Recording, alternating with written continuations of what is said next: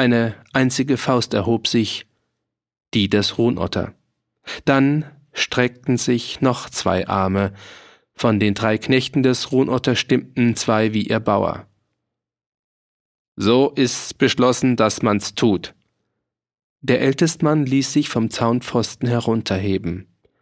Leut, Leut, Leut, rief der Ruhnotter mit hallender Stimme. Das ist kein andächtiger Bittgang nit. Das ist Landesverrat. Alle hundert Stimmen brüllten gegen den einen, und Malimmes schrie, Lass gut sein, Bauer. Steckt der Karren so tief im Dreck, da müsst man im Dutzend helfen. Einer lupft ihn nimmer. Doch Buhnotter, während ein Schwarm von Buben schon nach allen Seiten auseinanderstob, um das Almvieh heimzuholen, fasste den Ältestmann am Kittel, rüttelte ihn und schrie wie von Sinnen Mensch, was tust denn, Mensch? Bist der Ältest, sollst der Klügste sein und bist der Dümmst und hetzt die Leut ins Verderben und redest zu Landsverrat und Treubruch. So, keuchte der Kreis, und wie heißt denn, was die Herren tun? Wenn einer stiehlt, muss da gleich jeder ein Dieb sein. Die Treu verlassen heißt auf den Miss springen, nit auf guten Boden. Der Fürst tut Unrecht an uns, ist wahr. Das werden die Herren einsehen. So. Und bis sie's einsehen, liegt ein Häufel von uns beim Seppi Rühsam oder hängt an den Ulmen. Das Leben ist eh noch alles, was der Bauer hat. Hundert Stimmen schrien das Gleiche. Leut, Leut, rief Ruhnotter, so tut doch Vernunft haben, um Herrgotts Christi willen, ihr stoßt ja die eigenen Häuser in Scherben und versauert das eigene Feld. Wo einer Untreu übt, geht Feuer nieder, dass ihm die Hände verbrennen. Leut, Leut, habt ihr nit dem Fürsten geschworen? Da kreischte eine Frauenstimme aus dem wühlenden Lärm. Du hast nötig, dass du so für die Herren redest. Denkst nimmer an dein Weib? Über das Gesicht des Ruhnotter fuhr eine kalkige Blässe. Stumm biss er die Zähne übereinander.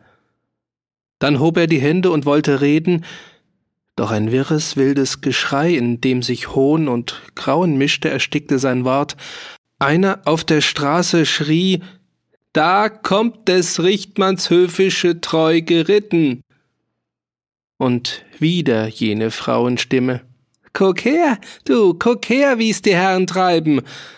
Oder ist das ein Gruß von deinem Weib? Eine Gasse tat sich auf, die Menschen wichen zurück und Ruhnotter sah den Reitenden tot, der ein verschobenes, presshaftes Körperchen hatte. Die Augen des verstörten Mannes irrten. War der Tod so ein reicher Herr, dass er eine Fürläuferin besolden konnte und zwei Diener, die ihn stützten, einen in staubgrauer Seide und einen mit blutiger Leinenkappe, und hinter dem reitenden Tode lief ein Schwarm von Kindern her, wie hinter einem Platterpfeifer mit lockenden Tönen. Ein dumpfer Lärm. Doch für Ruhnotter war alles ein kaltes Schweigen.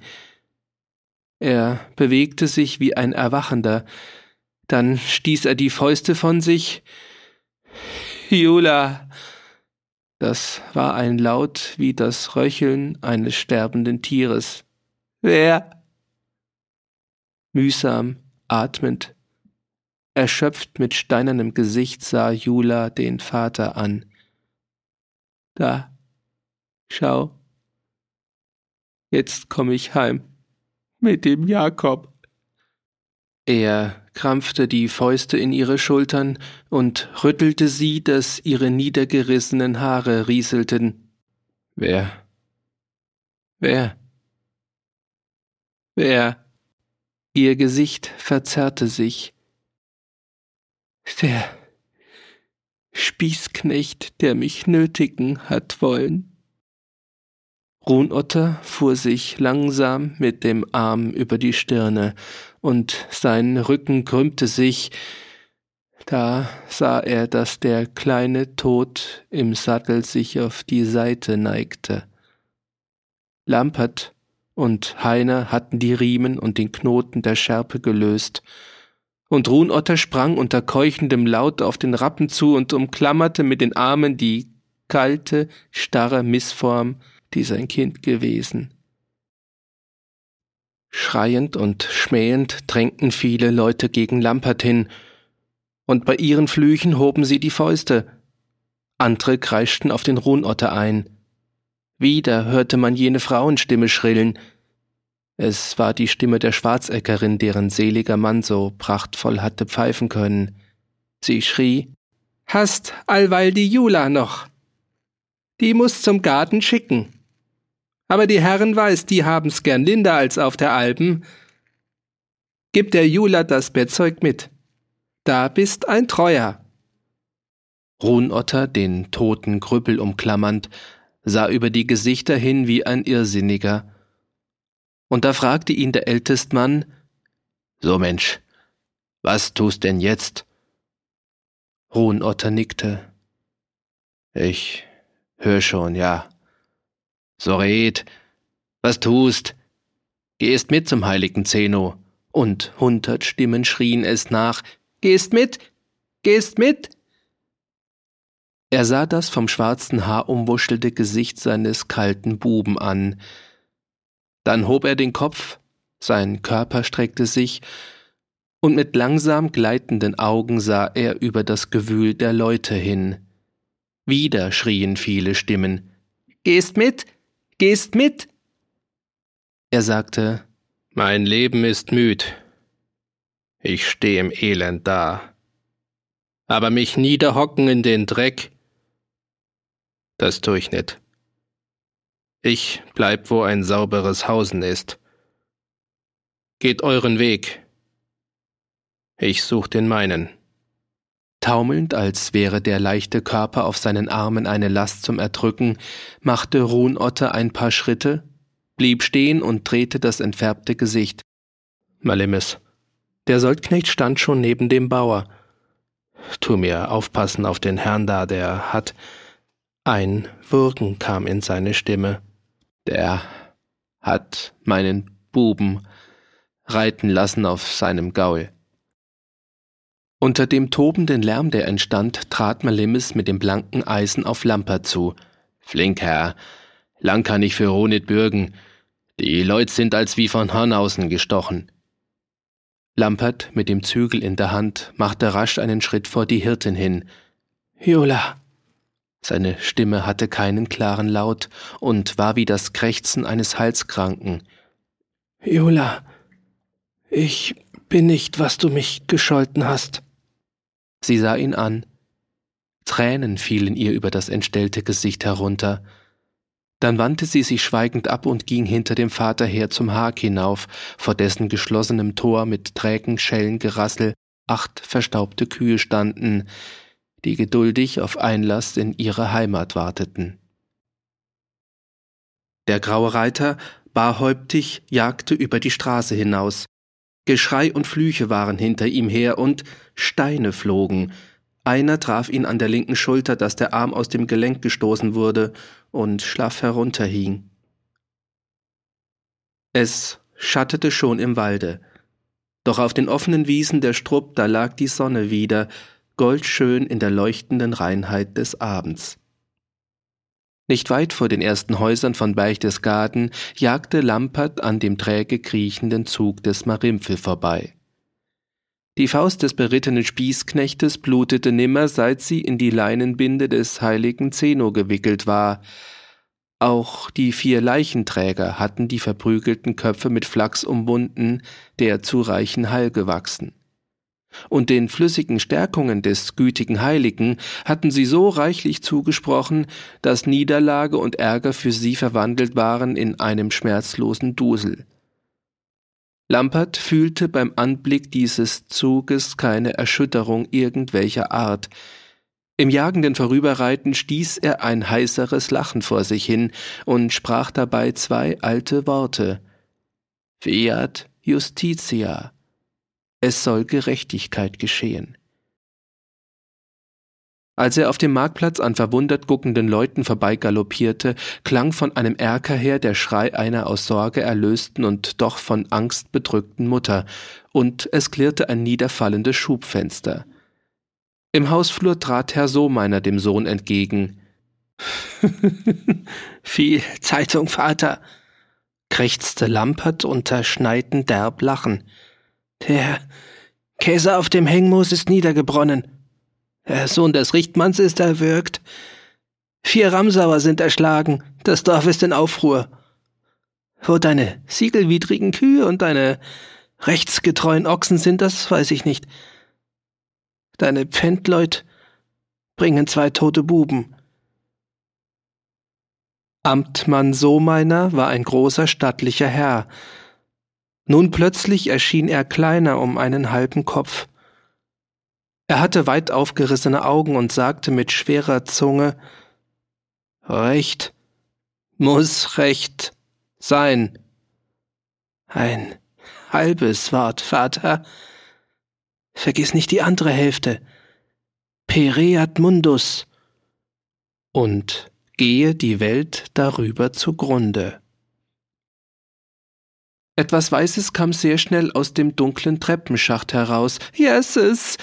Dieser Schrei, den Frau Marianne emporschickte zum mildesten aller Menschen, hatte nichts mit den Hengmoser Ochsen, auch nicht das geringste mit den fünf Ramsauern und den zwei gartnischen Hofleuten zu schaffen, die das Atmen verlernt hatten. Dieser Schrei war nur einer Mutter Sorge um ihren Sohn. Als sie den vor Erschöpfung Wankenden hinaufführte zu seinem Stübchen, sagte er ruhig mit seiner tonlosen Stimme Nichts, Mutter. Nichts. Musst nicht Angst haben. Aber den Medikus brauche ich. Mit meinem linken Arm ist ich weiß nicht was. Nichts. Mutter, nichts. Bloß heben kann ich ihn nimmer. Frau Marianne rief mit schriller Stimme nach ihrem Mann. Der kam nicht, weil er schon auf dem Weg zu seinem gnädigsten Fürsten war, ohne Stock und Hut, hinter sich vernahm er Hufschlag und Geschrei von Menschen. Er sah sich nicht um. Was man nicht sieht, ist nicht vorhanden. Im inneren Stiftshofe zwischen blauen Schatten und goldroter Abendsonne waren die Domiziliaren mit Herrn Jettenrösch und ein paar anderen noch jungen Chorherren beim Reifenspiel, an dem sich auch drei schlanke, vergnügte Fräulein beteiligten, die das Haar mit grünem Schleier umbunden trugen. Der Amtmann keuchte die zwei Treppen zum Fürstenzimmer hinauf und befahl dem Diener, Tu mich melden beim Herrn, sag es, wer in Causa Bohm, Hengis Mosianorum. Ein großer Raum, vornehm und doch nicht prunkhaft. Fürst Peter Pinzenauer in weißen Ordenskleide saß am offenen Fenster, durch das man eine von Gold und Schatten durchwürfelte Ferne, das Haupt des Watzmann mit dem weißen Schneebart und die scharfen Zinken der Watzmann-Kinder sah. Eine breite Woge der Abendsonne fiel durch das Fenster herein, überleuchtete den Prälaten und warf den Schatten des in tiefer Verbeugung stehenden Amtmanns als schwarzen Kloß auf die rot leuchtende Wand. Nun, lieber Rupert, was wollen die Ochsen schon wieder? Gnädigster Herr, da hat sich jetzt eine schieche Sache ausgesponnen. Genaues weiß ich noch nicht, aber so viel mein Sohn mir da kundgetan. Während Herr Sohmeiner weiterredete, zog der Fürst die Brauen immer strenger zusammen. Und der Amtmann hatte noch nicht zu Ende gesprochen, als der Vogt mit dem Spießknecht Marimpfel erschien. Das ist ein übel Ding, sagte Herr Pinsenauer. So gehen Eigenmächtigkeiten der Unbesonnenen immer aus. Warum hast du diese einfache Sache nicht so geordnet, Rupert, wie ich es wünschte? Ich habe dir doch deutlich gesagt, wie es gehalten werden solle. Der Amtmann stotterte. Aber gnädigster Herr. Schweig. Der Propst winkte. Erst soll der andere reden. Wie war's? Marimpfel beschönigte nichts. Das hatte er nicht nötig. Wie der älteste der Ramsauer, so blieb auch er als gewissenhafter Mensch und verlässlicher Hofmann streng bei der Wahrheit, die er gesehen und beschwören konnte. Und doch bekam die Begebenheit des Tages nun schon ein drittes Gesicht. Die Pfändung war nach Marimpfels Meinung laut Befehl in strengster Ordnung vollzogen worden. Der Käser geriet in Brand, weil die dünnen Schindeln auf den Herd fielen, auf dem noch die siegelwidrigen Kohlen glühten. Ein Hirte, der sich unbotmäßig aufspielte, bekam die verdiente Dachtel. Ich brauch auch nicht verschweigen, Herr, dass ich mit der sauberen Hirtin ein Lützel scherzen hätt mögen. Das ist doch Hofmanns Recht. Nit, Herr? Auf diese Zwischenfrage gab Fürst Peter weder ein Ja noch ein Nein zur Antwort. Bei heiterem Scherzen mit der Hirtin musste Marimpfel so eine presshafte Grott, die ihm grob an den Hals gesprungen, von sich abbeuteln. Der Lausbub hat gleich das Messer gezogen und ich hab mich wehren müssen meines Leibs. Und in der Ramsau hielt der Ruhnotter hinter ihm an die zweihundert Leute meuterisch die rechtlichen Pfänder auf. Der Ruhnotter? fragte der Propst erstaunt. Der Herr, ja, arg weit hat er den Brotladen aufgerissen. Weil Fürst Peter den Kopf schüttelte, erschien es dem Amtmann als Pflicht von der Sehnsucht des Ruhnotter nach einem Trunk aus dem eidgenössischen Freiheitskrug zu sprechen. Doch barmherzig verschwieg er dabei des Richtmanns freigeistiges Wort vom Menschen, der sein muss, wie er ist. Und Marimpfel erzählte, ist auf mich los und hat mir den Gaul scheu gemacht mit seinem Stecken, dass ich ihn fortschieben hab müssen, und da haben die Leute ein Schrein angehoben und haben mich einen Lumpenkerl geheißen. Doch allweil hab ich Ruhe gehalten. Erst wie der Richtmann auf den Herrn geschumpften hat, da hab ich pflichtmäßig einen Griff nach dem Eisen getan. Hab's aber nit gezogen, weil ich doch weiß, der Herr ist lieber gütig als streng. Aber da verschimpft der Richtmann die Pfändung als ein Unrecht, bietet mir, ich soll die Kühe vom Strick tun, und der Alpmeister weist mir einen papierenen Wisch. Rupert, fragte Herr Pinzenauer. Das kann nur der Ochsenbrief gewesen sein, beteuerte der Amtmann. Ein anderer Siegelrecht ist in Matricula Sigelorum nicht registriert. Kann sein, die Bauern haben den Hofmann verdutzen wollen. Ja, Herr, nickte Marimpfel. So ist mir's fürgekommen, und da habe ich in aller Aufrichtigkeit wiederholte er jene symbolische Geste. Ist schon wahr, ich bin ein Lützel zornig gewesen. Auf meinen Fürsten kann ich nicht schimpfen hören, also ich sag noch, mir ist recht, was mein Herr gebietet. Und jählings springt mir der Alpmeister auf den Bauch. Ich wehr mich mit den Ellenbogen, der Fußknecht, der jetzt im Hof liegt und nimmer reden kann, will mir helfen und fahrt mit dem Spießholz dazwischen. Da droht der Alpmeister mit dem deutschen König und weil er geblutet hat, ist dem alten Mandel letzt worden. Und da schreien die Ramsauer Mordio und her über uns mit Zaunhölzern und Messern. Und der Richtmann schreit nach einem und der springt aus des Alpmeisters Haus mit dem blanken Eisen. Marimpfel verstummte. Nun, mein gütiger Herr Fürst soll mir verstatten, dass ich um Blutswillen den Namen verschwieg. Ich hab's nit mögen zu einem schiechen Handel kommen lassen und hab Befehl gegeben, Hofleut durch, und die Ramsauer hinter uns her mit Fluchworten und Unflat, mit Holzdremeln und Steinbrocken. Einen Fußknecht und einen Buben haben sie uns totgeschmissen.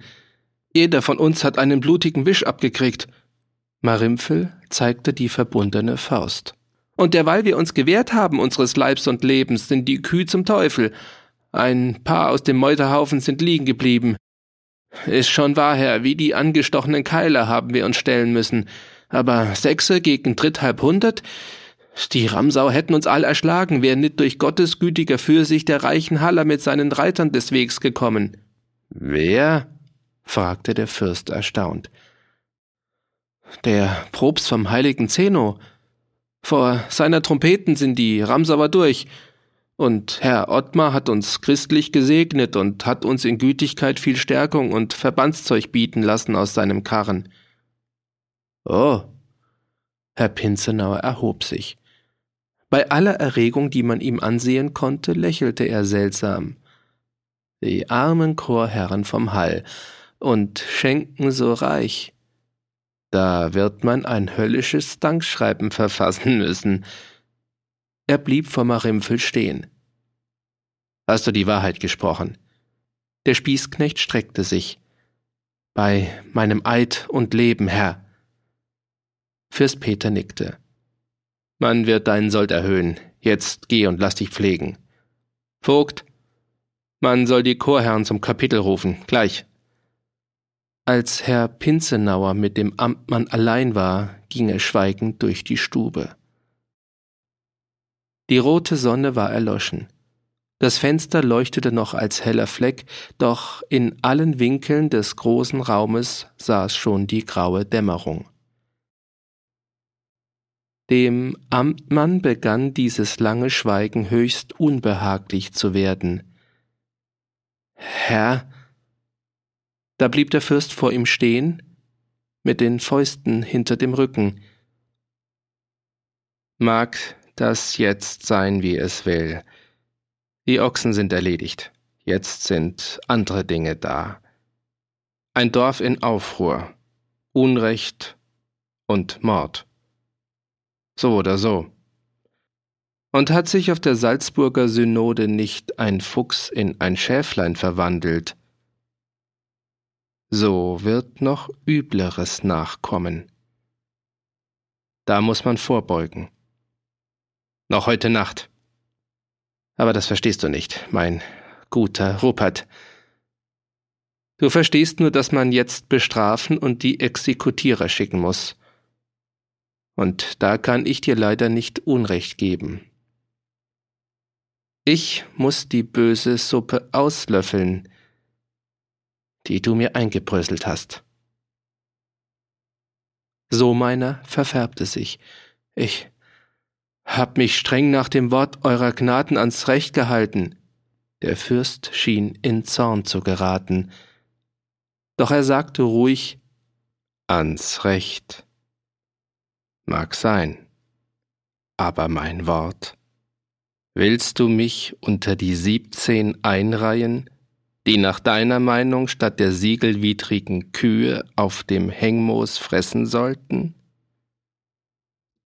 Hab ich dir nicht auch gesagt, du sollst verständig handeln? Sieben Tote? Ist das Verstand? Sieben Menschen um einen Schüppel Gras? und alle Folgen dazu? Und so flink hast du das gemacht, dass die junge, gesunde Vernunft, die sich dagegen wehrte, deinen Streich nimmer hindern konnte? Freilich, jetzt, stammelte der Amtmann, wo ein unberechenbares Unglück geschehen ist, jetzt kann man leicht. Herr Pinzenauer hob den Kopf. Rupert, du bist ein unfähiger Mensch. Jetzt hast du es bewiesen. Vermutet habe ich es schon lange. Und weil ich dich im Amt ließ, bin ich heute dein Mitschuldiger. Du hast drei Monate Zeit, um deinen Sohn in die Geschäfte einzuführen. Dann genieße die nötige Ruhe. Deine Bezüge werden dir belassen. Gott befohlen. Auf dem Dach des Stiftes läutete die Kapitelglocke, und da wusste man im Umkreis einer Stunde, dass Gefahr im Lande war, die schleunigst Rat verlangte. Als Rupert Sohmeiner mit schwachen Knien über die von Dämmerung umwobene Treppe hinunterstieg, befiel ihm plötzlich die wunderliche Erinnerung, dass er als Knabe einen großen Apfel auf glühender Ofenplatte gebraten hatte – der Apfel tanzte und sang sehr hübsch, doch plötzlich, mit starkem Knall, zerplatzte er. Und da machte der kleine Ruppert die überraschende Entdeckung, dass der Apfel große, hohle Samengehäuse hatte, in denen keine Spur von einem Kern zu entdecken war. Seit mehr als vierzig Jahren hatte Sohmeiner nicht mehr an diesen Apfel denken müssen. Warum gerade jetzt? Die Logik dieser absonderlichen Gehirnblase blieb für Rupert Sohmeiner unenträtselt, weil sich ihm das Bild des leeren Apfels zu schnell verwandelte in vorwurfsvolle Erbitterung über die Ungerechtigkeit der Menschen, in Sonderheit der Fürsten. Als er den Hof durchschritt, keuchte einer im schwarzen Mantel an ihm vorbei. War das nicht der Ramsauer Pfarrherr? In der farbigen Dämmerung begannen die Glocken auf drei Türmen den Abendsegen zu läuten. Die schön und sanft ineinanderfließenden Töne schwammen als wundersames Friedenslied durch die leuchtende Luft. So meiner fand sein Haus wie ausgestorben. Das Amt war geschlossen, der Schreiber Piesböcker hatte Hut und Stock seines Vorgesetzten und die Schlüssel hinaufgetragen in die Wohnstube. Obwohl es schon dunkelte, brannte noch keine Kerze. Und der Abendtisch war nicht gedeckt. Und niemand kam, um die Bitterkeit dieses gekränkten Mannes mitzufühlen und ihn zu trösten. Den dumpfen Stimmenklang und die hin und her eilenden Tritte über der Decke droben hörte er nicht, vernahm auch nicht das ruhelose Mahnwort des Pendels im alten Uhrenkasten. Bau, Bau, Bau. Gebeugten Hauptes saß er im Zwielicht des Erkers, und dicke Tränen tröpfelten ihm über die kalkweiße Nase herunter. Rupert Sohmeiner war dabei des Glaubens, dass er als der einzige Weise auf Erden bittere Tränen vergösse über den Irrsinn des Lebens, in dem, was heiliges Recht war, sich in eine ebenso grausige wie lächerliche Torheit verwandeln konnte. In Wahrheit war die Sache so, dass Herr Sohmeiner heulte, weil er an die schwindende Ehrerbietung seiner Frau, an den unkindlichen, feindseligen Widerstand seines Sohnes und an seine nahe Schande vor den Menschen denken musste. Drei Monate gab's auf der Welt eine Ungerechtigkeit so groß, dass man sie in drei Monaten nicht widerlegen und durch ungebeugte Tüchtigkeit ad absurdum führen konnte? Bei diesem Gedanken fasste Herr Sohmeiner den mannhaften Entschluss, von seiner Amtsentsetzung zu schweigen, solange Herr Peter Pinzenauer nicht reden würde. Auf der glühenden Ofenplatte seines Kummers briet der kleine Ruppert abermals einen großen Apfel ohne Kern.